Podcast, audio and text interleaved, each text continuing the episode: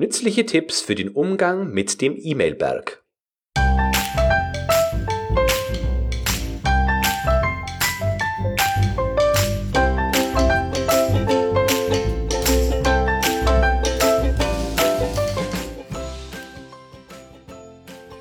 Ein enthusiastisches Hallo und willkommen zu einer neuen Episode des Co-Enthusiast Podcast. Schön, dass Sie wieder mit dabei sind. Ich erzähle Ihnen heute etwas von einem meiner typischen Arbeitstage. Vielleicht erkennen Sie sich selbst wieder. Ich beginne um 7 Uhr mit der Arbeit und öffne als allererstes mein Mailprogramm, obwohl ich eigentlich weiß, wie es besser wäre. Anscheinend waren gestern zwischen 15 und 17 Uhr die Kollegen ganz besonders aktiv, denn ich habe zwölf ungelesene E-Mails im Posteingang. Die arbeite ich zunächst ab und danach beginnt um 8.30 Uhr auch schon die tägliche Morgenrunde, gefolgt von drei oder vier Terminen und schon ist wieder Mittagspause. Nach der Mittagspause sehe ich wiederum über zehn neue Nachrichten im Posteingang. Davon sind drei von Kollegen, deren Anrufe ich wohl verpasst habe. Danach beginnt eigentlich erst die richtige Arbeit, indem ich das Mailprogramm schließe, an meinen wichtigen Aufgaben arbeite und in dieser Zeit keine neuen Nachrichten lese oder beantworte, sodass der Berg an E-Mails morgen noch höher sein wird, als er heute war. Kennen Sie das? Tja, zum Glück geht's mir nicht jeden Tag so, aber oft genug. Ich möchte nun mit Ihnen ein paar persönliche Zahlen teilen. Die können Sie gern mit den Ihren vergleichen. Mir geht es aber vor allem darum zu zeigen, wie viel Zeit wir mit E-Mails verbringen. In den letzten 17 Monaten als Qualitätsleiter habe ich rund 12.500 E-Mails erhalten und 6.250 E-Mails geschrieben, also doppelt so viele erhalten wie geschrieben. Nehmen wir einmal an, für das Lesen einer E-Mail brauche ich zwei Minuten im Schnitt. Das Schreiben einer E-Mail kostet mich fünf Minuten, denn ich möchte ja auch darüber nachdenken, was ich dem Gegenüber Sinnvolles schreiben könnte. Nehmen wir diese Zahlen, dann habe ich pro Tag ungefähr 34 Nachrichten in meinem Posteingang und schreibe anderen Menschen 17 Nachrichten. Das bedeutet, bei zwei beziehungsweise fünf Minuten, die ich pro E-Mail brauche, kostet mich das jeden Tag über 2,5 Stunden. Ich weiß nicht, wie gut Sie im Kopf rechnen sind. Ich bin nicht besonders gut. Als ich das Ganze zusammengezählt habe, war ich echt baff. In 17 Monaten kommen so über 930 Stunden Arbeit mit E-Mails zusammen. Ich habe mir zwar schon gedacht, dass es viel sein wird, aber so viel, boah, Spätestens, wenn wir uns die Zahlen so genau anschauen, wird klar, dass der Umgang mit E-Mails fast schon einen strategischen Charakter hat, wenn wir mehr tun wollen als nur E-Mails bearbeiten und an Besprechungen teilnehmen. Dennoch möchte ich ein klares Plädoyer für E-Mails aussprechen, denn sie haben den Vorteil, dass wir unsere Kommunikation wesentlich besser steuern können. Wir können antworten, wenn wir mögen wir können vor allem antworten, wenn wir darauf vorbereitet sind, wie denn die sinnvolle Antwort aussehen soll. Man kann sich außerdem gründlich überlegen, ob man überhaupt antwortet oder die Nachricht möglicherweise keine Antwort erfordert oder ich sie geflissentlich ignoriere. Nicht ganz unwesentlich ist die Überlegung, ob eine E-Mail überhaupt die richtige Reaktion ist. Manchmal ist es auch mit einem Telefonanruf getan oder wir gehen auf dem Weg zur nächsten Besprechung ohnehin am Büro eines Kollegen vorbei und können die Sache zwischen Tür und Angel schnell klären. Manchmal braucht es aber auch eine Besprechung, weil mehrere Personen in einen Sachverhalt involviert sind. Insgesamt erreichen uns immer mehr Informationen und Nachrichten über immer mehr unterschiedliche Kanäle. Viele Kunden fangen mittlerweile an, dass sie WhatsApp-Nachrichten schreiben oder Sprachnachrichten schicken. Dazu dann noch die klassischen Elemente wie E-Mails, Besprechungen und Telefonanrufe. SMS und Messenger von Social Media kommen da noch zusätzlich drauf. Ich spreche wieder von strategischer Wichtigkeit, all diese Kommunikation sinnvoll zu bündeln und zu wissen, wem ich wann und wie und wie häufig antworten muss. In dieser Podcast-Episode fokussiere ich mich jedoch auf die E-Mail. Generell haben wir noch unsere liebe Mühe, eine sinnvolle E-Mail-Kultur zu etablieren, obwohl die E-Mail schon über 30 Jahre alt ist. Also beileibe kein neues Medium mehr. Nichtsdestotrotz haben E-Mails unsere Arbeitswelt positiv verändert. Denken Sie nur mal dran, dass ich die 34 Mails, die ich heute bekommen habe, in Papierform erhalten hätte oder die 17 E-Mails, die ich geschrieben habe, per Post hätte wegschicken müssen. Ein deutlich größerer Aufwand. Man kann jetzt natürlich auch entgegenhalten, dass man vielleicht auf die ein oder andere, auf den ein oder anderen Brief verzichtet hätte. In jedem Fall sorgen E-Mails, egal ob die, die man bekommt oder die, die man schreiben muss, oft für Stress. Ich habe nun ein paar Tipps für Sie, wie Sie positiv mit den E-Mails umgehen können. Ich habe die insgesamt 15,5 Tipps in zwei Kategorien unterteilt. Und zwar ist die eine Kategorie Struktur schaffen und die andere Kategorie Mails allgemein reduzieren. Und am Schluss, das war mit 0,5 gemeint, gibt es noch einen Bonustipp für die Rückkehr nach dem Urlaub. Legen wir gleich los. Tipp Nummer eins: Newsletter abbestellen. Es gibt manche Versender, die täglich Newsletter schicken. Meistens handelt es sich um plumpen Werbekram. Ich nehme mir oft vor, einen interessanten Newsletter zu abonnieren und wirklich dabei zu bleiben, alle Nachrichten von diesem Absender wirklich zu lesen. Doch wie oft komme ich dazu? Ich selber schicke ja auch oft genug Newsletter raus und weiß, wie viele Menschen regelmäßig diese Newsletter öffnen und wie viele ungeöffnet bleiben. Ich habe es mir zur Regel gemacht, wenn ich einen Newsletter dreimal in Folge bekommen und nicht geöffnet habe, die Newsletter wieder zu deabonnieren. Einfach nur, damit nicht noch mehr Nachrichten in meinem Posteingang liegen. Ich habe auch schon versucht, es mir vorzunehmen, diese Newsletter in einem separaten Ordner meines Posteinganges zu verwahren. Das hat aber nicht wirklich funktioniert, die Newsletter sind in diesem speziellen Ordner regelmäßig verschimmelt. Tipp Nummer zwei: Posteingang so leer wie möglich halten. Ganz am Anfang habe ich erwähnt, wie ich morgens um sieben ins Büro komme, das E-Mail-Programm öffne und schon wieder einen ganzen Haufen ungelesener Nachrichten zu sehen.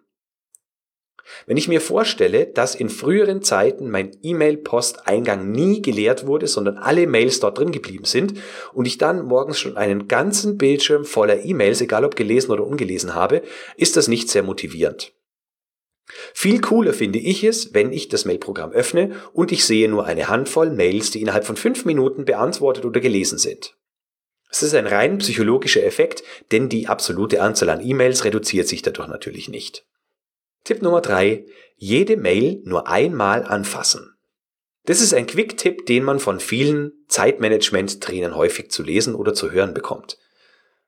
Da gibt es die Regel, Mails, die sich innerhalb von zwei Minuten beantworten oder erledigen lassen, sofort beantworten bzw. erledigen, alle anderen entweder gleich archivieren, löschen oder die Aufgaben darin in eine To-Do-Liste packen. Das ist auch absolut sinnvoll. Stellen Sie sich vor, Sie würden so, wie, wie viele von uns mit E-Mails umgehen, auch mit Ihrer physischen Post umgehen.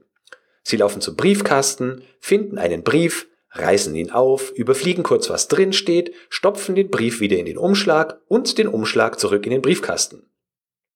Später laufen Sie wieder zum Briefkasten, sehen einen neuen Brief, reißen den Brief auf, lesen ihn, stopfen den Umschlag mit dem Brief wieder zurück in den Briefkasten, öffnen den Brief von vorhin, lesen ihn nochmal wieder kurz durch und legen ihn wieder in den Briefkasten oder Sie nehmen ihn mit und bearbeiten ihn. Ein sehr ineffizientes Vorgehen mit unseren E-Mails. Niemand, ich gehe mal davon aus, niemand würde das so mit seiner physischen Post tun. Warum tun wir es also mit unseren E-Mails? Und ich ertappe mich selber sehr oft dabei, dass ich exakt genau so handle. Es ist also immer wieder ein Kampf, nicht in dieses Muster zu fallen. Tipp Nummer 4. Mailprogramm bewusst öffnen. Ich habe vorhin erklärt, dass ich um 7 Uhr mein Mailprogramm als allererstes öffne. Das mache ich auch tatsächlich, weil ich bestimmte Dinge, die nichts mit E-Mails zu tun haben, in meinem Outlook einfach notiere. Das ist vielleicht nicht unbedingt geschickt und möglicherweise sollte ich das in Zukunft auch mal ändern, weil es sorgt dafür, dass ich sehr häufig überfliege, was ich für E-Mails am Vortag bekommen habe und ich komme sofort in den Modus, E-Mails zu beantworten, anstatt mich um die wichtigen Dinge zu kümmern, die mich wirklich weiterbringen würden.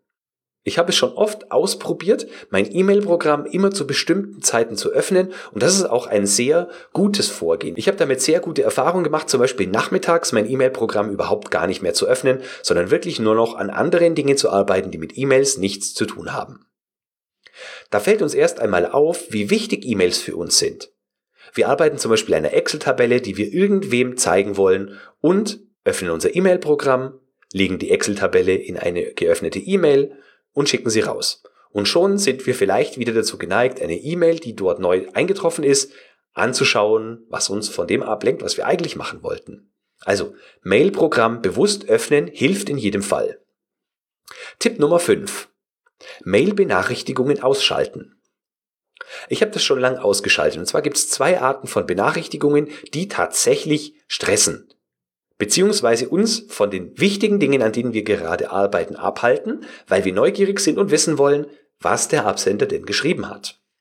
Die eine Art der Benachrichtigung ist bei mir unten rechts, wenn eine neue E-Mail kommt, geht im Windows ein kleines Fensterchen auf, wo ich sehen kann, wer der Absender ist, wie der Betreff lautet und vielleicht noch die ersten Zeilen der Nachricht.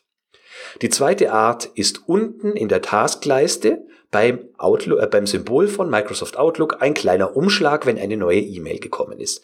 Beides erregt meine Aufmerksamkeit. Ich gucke automatisch relativ häufig dorthin, wenn die Benachrichtigungen an sind und werde ständig abgelenkt. So oft ich mir auch selber sage, dass es falsch ist, es lenkt mich automatisch ab. Also ist mein Tipp, ausschalten.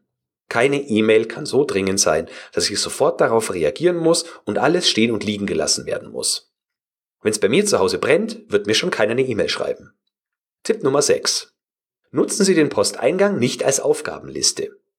Ich habe die Erfahrung gemacht, wenn ich den Posteingang als Aufgabenliste benutze, also alles dort liegen lasse, womit ich noch arbeiten muss, dann werden die Punkte immer mehr ich denke vielleicht nicht immer daran, dass ich abgearbeitete Aufgaben, also die E-Mails, dann aus dem Posteingang entferne und so ähm, baut sich da mit der Zeit immer mehr auf und ich muss wieder Zeit investieren, um irgendwann später zu sortieren, was ich denn schon erledigt habe und was noch erledigt werden muss. Außerdem wieder dieser psychologische Effekt des äh, der sogenannten Zero Inbox, also wenn der Posteingang wirklich leer ist, ist das ein sehr motivierendes, ein sehr motivierender Anblick und ein motivierendes Gefühl. Viel sinnvoller ist es, die Aufgaben, die Sie haben, die aus einer E-Mail entstehen, auf eine To-Do-Liste zu packen. Egal ob digital oder handschriftlich. Ich mache das tatsächlich handschriftlich mit Kugelschreiber, wird jeden Tag notiert, äh, was ich an Aufgaben habe. Und die E-Mails, die damit zusammenhängen, kommen in einen separaten Ordner. Das bringt mich gleich zum Tipp Nummer 7, und zwar lautet der Unterordner clever verwalten. Damit meine ich, dass Sie sich bewusst überlegen, macht es Sinn, viele Unterordner zu haben? Und wenn ja, wie benennen Sie die Unterordner? Ich habe schon lange aufgehört, dass ich mit Unterordnern arbeite, aus dem einfachen Grund, dass es viele E-Mails gibt, die zu mehreren Themen passen und somit bin ich ständig am Klicken zwischen den Unterordnern. Bei mir gibt es einen Posteingang, dann gibt es natürlich Postausgang, gesendete Elemente und Papierkorb und es gibt einen weiteren speziellen Ordner, den ich Archivordner genannt habe. Alle Mails, die ich bearbeitet habe, gelesen habe und an denen ich nichts weiter tun muss, lege ich in den Archivordner, in dem dann die insgesamt 12.500 E-Mails auch alle schön brav beieinander liegen. Das kann man so machen, sollte dann allerdings die Fähigkeit besitzen, die Mails auch vernünftig wieder zu finden. Die Suchfunktionen, die Microsoft Outlook zum Beispiel bietet, sind grandios. Ich kann nach Empfängern suchen, nach Uhrzeit suchen, nach Datum suchen, nach Betreff suchen, wenn die Betreffs denn aussagekräftig sind und es gibt auch die Möglichkeit einer Volltextsuche in den ganzen E-Mails inklusive Anhänge. Wenn man damit umzugehen weiß, braucht man eigentlich überhaupt keine Unterordner mehr. Wenn man nicht damit umzugehen weiß, sind die Unterordner vielleicht trotzdem die bessere Sache. Ein bewusstes Nachdenken schadet aber aus meiner Sicht in keinem Fall. Tipp Nummer 8. Ist die E-Mail das richtige Mittel? Viel zu selten machen wir uns Gedanken darüber, ob für eine bestimmte Kommunikation oder das Ziel, das wir erreichen wollen, eine E-Mail überhaupt das richtige Medium ist. Möglicherweise ist ein Telefonanruf wesentlich effektiver, zum Beispiel wenn es darum geht, wann wir mit unseren Kollegen zum Mittagessen gehen. Ich spreche da ganz gern von E-Mail-Ping-Pong. E-Mails gehen hin und her und hin und her und hin und her und das Ergebnis steht dann erst nach sechs oder sieben E-Mails fest und ich habe den Eindruck, dass das schlimmer geworden ist, seit es die äh, Instant Messenger gibt, also WhatsApp und äh, seitdem SMS nichts mehr kosten, ist dieses Message Ping-Pong deutlich ausgeprägter, statt dass man mal kurz zum Telefon greift oder im Büro vorbeischaut und es direkt klärt. Es kann auch sein, dass wenn mehrere Menschen involviert sind, eine Besprechung das richtige Medium ist, statt einer E-Mail, wo geschrieben wird, Hallo zusammen und keiner weiß, Wer ist verantwortlich? Wer soll was tun und was genau ist zu tun? Da ist ein direkter Kommunikationsweg per Telefon deutlich besser. Es gibt heute auch immer bessere Möglichkeiten, Webkonferenzen zu machen. Gibt da Bezahltools und Gratis-Tools, die super einfach zu bedienen sind, die eine super Qualität haben. Man kann sich also nicht mehr mit der Ausrede in die E-Mails flüchten, dass man ja nicht am selben Standort sitzt. Tipp Nummer 9. Mit Regeln und bedingten Formatierungen arbeiten. Wenn man sehr viele E-Mails bekommt, und ich glaube, von Ihnen bekommen sicherlich einige Menschen deutlich mehr E-Mails als ich, dann könnte es eine gute Option sein, mit Regeln oder bedingten Formatierungen zu arbeiten. Was bedeutet das? Regel bedeutet, dass Sie eben bestimmte Regeln in Ihrem E-Mail-Programm etablieren können, die dafür sorgen, dass bestimmte E-Mails auf eine bestimmte Art und Weise behandelt werden. Also zum Beispiel E-Mails mit dem Betreff Newsletter können in einen bestimmten Ordner verschoben werden. Oder E-Mails, bei denen sie nur in Kopie sind, können in einen anderen Ordner geschoben werden. Ich arbeite nicht gern mit Regeln, weil da verliere ich oft den Überblick, wenn ich nicht in die einzelnen Ordner reinschaue, wo die E-Mails jetzt hingeflogen sind. Ich arbeite dagegen mit bedingten Formatierungen. Mein Posteingang ist eine ziemlich bunte Geschichte. Und zwar habe ich E-Mails, die ich von meinen direkten Mitarbeitern bekomme, in roter Farbe markiert. E-Mails, die ich von der Geschäftsführung bekomme, die für mich also eine noch höhere Priorität zur, zum Lesen und zum Bearbeiten haben, sind pink gefärbt E-Mails, die ich generell von allen anderen Menschen erhalte, sind blau gefärbt und alle Mails, wo ich in Kopie bin, sind von der Schriftgröße her ein wenig kleiner und grau. So habe ich auf den allerersten Blick parat, dass ich die rosafarbenen Mails beantworte, danach die Mails meiner Mitarbeiter, danach die Mails von allen anderen und ganz zum Schluss, wenn Zeit bleibt, die CC-Mails. Das sorgt dann bei mir dafür, dass vor allem die graue Fraktion der CC-Mails sehr häufig einfach so rumliegt, nicht gelesen wird und ich dann, keine Ahnung, so nach einem Monat ähm, diese Mails ganz einfach in Anführungsstrichen lösche, also ungelesen in den Archivordner verschiebe. Es passiert nur ganz selten, dass jemand auf mich zukommt und ich damit konfrontiert werde, dass ich eine bestimmte Mail, bei der ich in Kopie war, nicht gelesen habe. Also daraus folgt meistens keine wirkliche negative Konsequenz. So, ersten Teil der Tipps haben wir abgehakt. Kommen wir jetzt zur zweiten Kategorie und zwar Tipps, die das Mailvolumen insgesamt reduzieren. Tipp Nummer 10. Schreiben Sie weniger Mails. E-Mails, die geschrieben werden, verlangen häufig nach einer Antwort. Das bedeutet, im Umkehrschluss, wenn Sie mehr Mails schreiben, dann steigt die Wahrscheinlichkeit, dass Sie mehr Mails zurückbekommen. Klingt logisch, oder? Tipp Nummer 11. Texte sinnvoll strukturieren. Es passiert relativ häufig, dass ich E-Mails bekomme, die ich durchlese und bei denen ich nicht weiß, was muss ich jetzt tun. Oder bei denen noch Fragen offen sind. Oder die solch große Textklumpen darstellen, dass ich von vornherein keine Lust habe, die Mails zu lesen. Wenn Sie E-Mails sinnvoll strukturieren, dann erleichtern Sie dem Adressaten die Verdauung dieser Mails und das trägt zu einer positiven E-Mail-Kultur bei. Tipp Nummer 12 geht ein bisschen damit einher und zwar klar und unmissverständlich formulieren. Mails, aus denen nicht hervorgeht, was zu tun ist oder die missverständlich sind, führen zu Rückfragen. Die Rückfragen werden wiederum per Mail gemacht. Wenn mehr Menschen mit in Kopie sind, äh, erhöht sich somit gefühlt die Anzahl der E-Mails exponentiell über das ganze Unternehmen hinweg und alle Menschen verbringen deutlich mehr Zeit mit unnützen Nachrichten.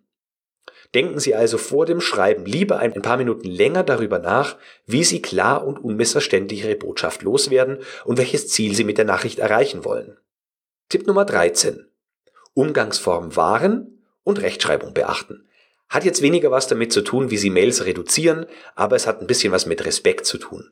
Also Mails, bei denen ich nicht mehr gegrüßt werde am Anfang einer Konversation, empfinde ich als unhöflich. Ich finde es okay, wenn man doch in diese Art Ping-Pong, also wenn man in einer echten E-Mail-Konversation ist, dass man vielleicht dann nicht mehr sehr geehrter Herr schreibt oder, äh, oder die förmliche Anrede nutzt. Da kann man vielleicht auch auf die Anrede komplett verzichten, je nachdem, wie gut man sich kennt.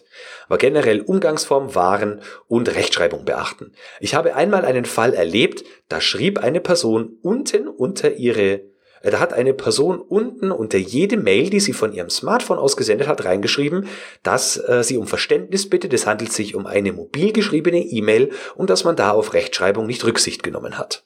Ich halte das für Unsinn. Man kann immer Zeit dafür verwenden, um die Rechtschreibung zu kontrollieren. Mit einem Klick funktioniert es in den gängigen Programmen, dass automatisch Rechtschreibung und Grammatik überprüft werden. Ich weiß, ich bin selber kein Rechtschreibwunder. Dadurch, dass ich sehr schnell tippe, kommt es zum Beispiel auch in meinen Blogartikeln häufig dazu, dass mir äh, Flüchtigkeitsfehler unterlaufen. Aber das ist dann eine Form der Selbstdisziplin, dass man solche Texte ganz einfach nochmal durch ein Rechtschreibprogramm prüfen lässt, sodass zumindest die ganz groben Schnitzer draußen sind. Tipp Nummer 14. Den richtigen Empfängerkreis wählen. Wir fangen an, eine E-Mail zu schreiben. Diese Mail ist zuerst an zwei Personen adressiert. Dann fällt uns ein, dass noch eine dritte Person fehlt. Dann fällt uns ein, dass wir ja noch die Vorgesetzten dieser E-Mail-Empfänger in Kopie nehmen könnten. Und schon haben wir eine Mail, die eigentlich an zwei Personen gehen sollte, auf sechs Personen aufgebläht und in die Welt geschickt. Wir sollten uns immer Gedanken machen, wer genau eine E-Mail bekommen muss. Und zwar beginnen wir damit, dass wir uns über das Ziel klar werden. Welches Ziel erreiche ich mit dieser E-Mail und wen brauche ich, um dieses Ziel zu erreichen? Natürlich hängt es auch ein bisschen damit zusammen, wie in Ihrem Unternehmen, wie die Kultur in Ihrem Unternehmen ist. Wer muss informiert werden? Welche Führungskraft möchte, dass über jeglichen E-Mail-Kontakt informiert wird? Äh, vielleicht möchten Vertriebsmitarbeiter, dass jede E-Mail, die an einen Kunden geschickt wird, an sie in Kopie geht. Das kommt natürlich ein bisschen drauf an, aber generell äh, empfehle ich, mit Augenmaß daran zu gehen, wer genau eine E-Mail bekommen muss und wirklich das auf das Wesentliche zu reduzieren. Lieber ein kleines Protokoll schreiben, irgendwo ablehnen und irgendwo ablegen und die Leute darauf trimmen, dass sie in diese Protokolle reingucken können, ohne dass sie zusätzliche E-Mails schreiben müssen. Kommen wir zum vorletzten Tipp, der Nummer 15. Vorlagen und Textbausteine nutzen. Auch das reduziert keine E-Mails, aber es reduziert die Zeit, die Sie brauchen, um E-Mails zu bearbeiten bzw. zu schreiben. Wenn Sie eine E-Mail haben, die Sie ständig an Kunden oder Lieferanten schicken und im Prinzip steht mehr oder weniger immer das gleiche drin, nur dass Sie vielleicht ein Datum oder irgendwelche Zahlen auf, anpassen, dann könnten Sie mit einer E-Mail-Vorlage arbeiten und deutlich mehr Zeit sparen, als wenn Sie das Ganze immer neu tippen müssten. Macht darüber hinaus noch einen professionelleren Eindruck, als wenn Ihre Formulierung jedes Mal ein bisschen anders ist. Sie könnten auch Textbausteine nutzen, so wie wir es zum Beispiel häufig in unseren E-Mail-Signaturen machen. So gibt es für verschiedene Anlässe verschiedene Bausteine, die Sie auch so kombinieren könnten, dass mehr oder weniger nicht auffällt, dass Sie immer die gleichen Bausteine verwenden.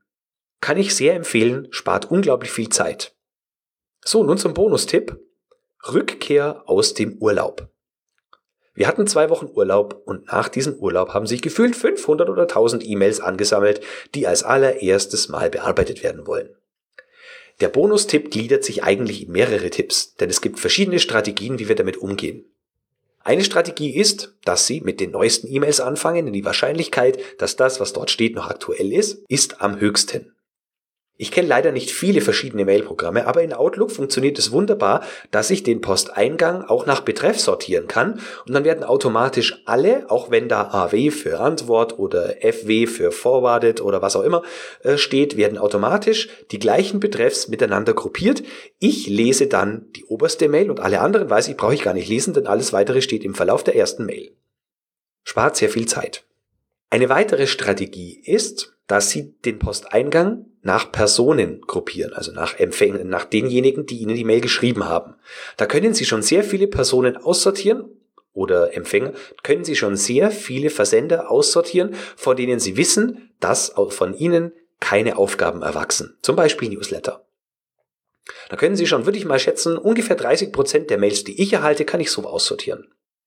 Eine Hardcore-Strategie ist es, und ich habe das auch schon ausprobiert, funktioniert super, aber nur für interne Zwecke zu empfehlen, ist, Sie schreiben in Ihrer Abwesenheitsnotiz, dass Sie jetzt im Urlaub sind, Mails werden nicht bearbeitet und ungelesen gelöscht.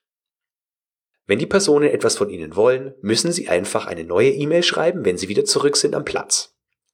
Ist eine Geschichte, die sich mit Ihrer Unternehmenskultur vertragen muss. Sie sollten sie auch mit Ihrem Vorgesetzten absprechen, aber es funktioniert sehr gut, ist äußerst effektiv, weil die meisten Menschen wollen einfach nur ihren äh, Schreibtisch leer kriegen und die Bälle den anderen Menschen zuschieben. Mit dem Effekt, dass sie den ganzen Montag oder noch länger nach ihrem Urlaub damit verbringen, Mails abzuarbeiten und gefühlt die Erholung des Urlaubs schon am ersten Tag merklich geschwunden ist. So, das waren meine, sagen wir, 16 Tipps zum Umgang mit E-Mails. Wie gesagt, ich könnte mir vorstellen, dass Sie, liebe Hörerinnen, liebe Hörer, vielleicht sogar noch mehr E-Mails bekommen als die 34, die ich im Schnitt pro Tag erhalte. Wenn dem so ist und Sie haben eine clevere Strategie, wie Sie mit diesen Dingen umgehen, die ich hier nicht beschrieben habe, dann möchte ich ganz gern eine E-Mail von Ihnen bekommen. Berichten Sie mir von Ihrer Strategie, Ihrem Kniff oder Ihrem Tipp, den Sie vielleicht auch mit den anderen teilen wollen. Sie erreichen mich wie immer unter florian.frankel.q-enthusiast.de. Ich bedanke mich fürs Zuhören und hoffe, dass Sie auch in der nächsten Woche wieder mit dabei sind.